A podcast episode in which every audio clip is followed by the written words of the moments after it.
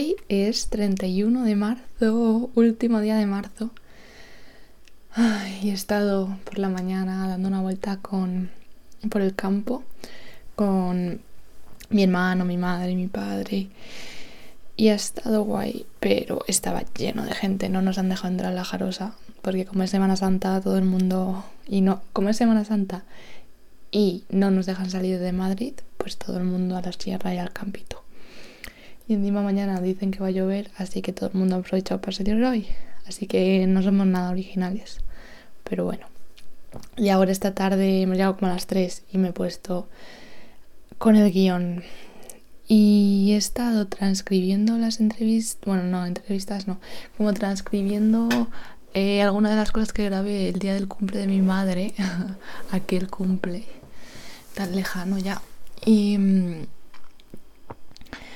pues está la reflexión em, que hice y que más o menos decía que lo que nos une, o sea, es algo súper... Ahora que lo estoy viendo con perspectiva es como, es verdad, ¿sabes?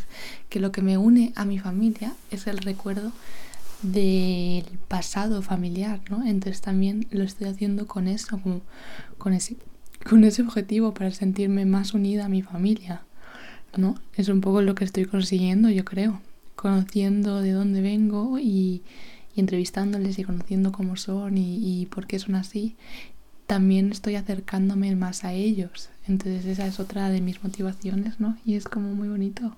Yo creo que va a ser parte del principio, ¿no? De cómo introduzco la historia, de por qué, por qué necesitaba contar esa historia.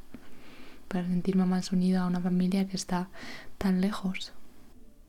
Estoy leyendo el libro de Eric Nutham Make Noise y hay una parte en la que da consejos sobre qué eh, cuestiones, cuestiones, qué preguntas hacer eh, a una persona que estás entrevistando y algunas de las preguntas que él ha aprendido eh, de otra gente que ha visto y entonces da tres ejemplos. Una, cuando alguien está describiendo un evento, preguntarles cómo fue ese evento diferente a cómo él o ella esperaba que iba a ser.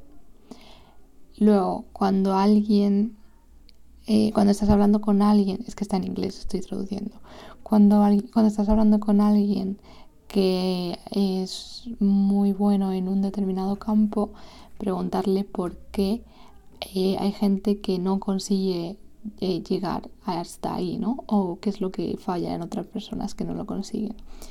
Y luego, alguien eh, que ha sido como que le han hecho ya un montón de entrevistas en el pasado, preguntarle qué es lo que la gente eh, get, get, wrong, o sea, qué es lo que la gente... Eh, ay, no sé cómo explicarlo. ¿Qué es lo que la gente falla de explicar sobre él o ella, ¿no? O sea, qué partes no llegan a contar bien de su historia. Y esto mm, para porque puede llevar a una conversación en sí y también para no hacer para no cometer ese error, ¿no?